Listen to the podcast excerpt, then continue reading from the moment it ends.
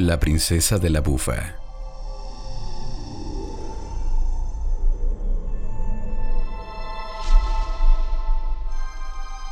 Fantasía y riqueza.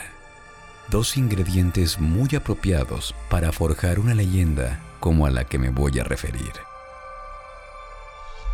Se cuenta que en el pintoresco Picacho del Cerro de la Bufa habita una princesa encantada, dueña de rara hermosura.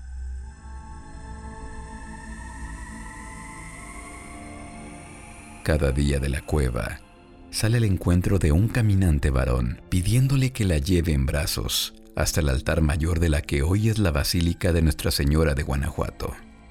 Al llegar a ese sitio, volverá a resplandecer la ciudad encantada que fue esa capital hace muchos años, y con ello la joven del hechizo recobrará su condición humana.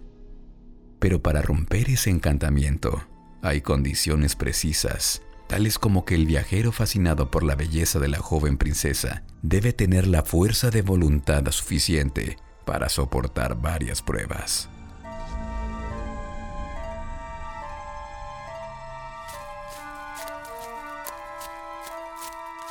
Al llevarla en sus brazos, caminará hacia adelante sin que nada lo perturbe y sin volver la vista hacia atrás, aunque escuche voces o gritos desgarradores llamándolo o aconsejándolo.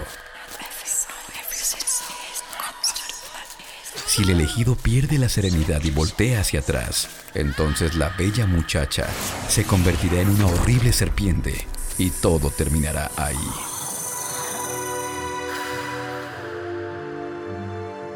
La oferta es muy tentadora. Una lindísima mujer y una fortuna incalculable. Pero ¿quién será el galán contemple de acero que podrá realizar esta hazaña? Por lo visto las condiciones son precarias, pues Guanajuato tiene más de cuatro siglos de vida y no ha habido quien cumpla los requisitos para deshacer el hechizo.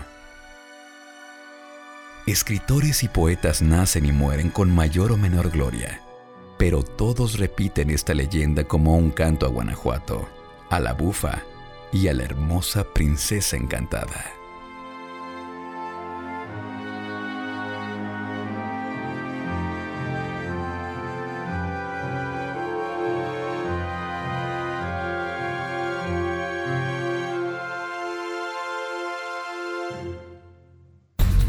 Q, producción de podcast.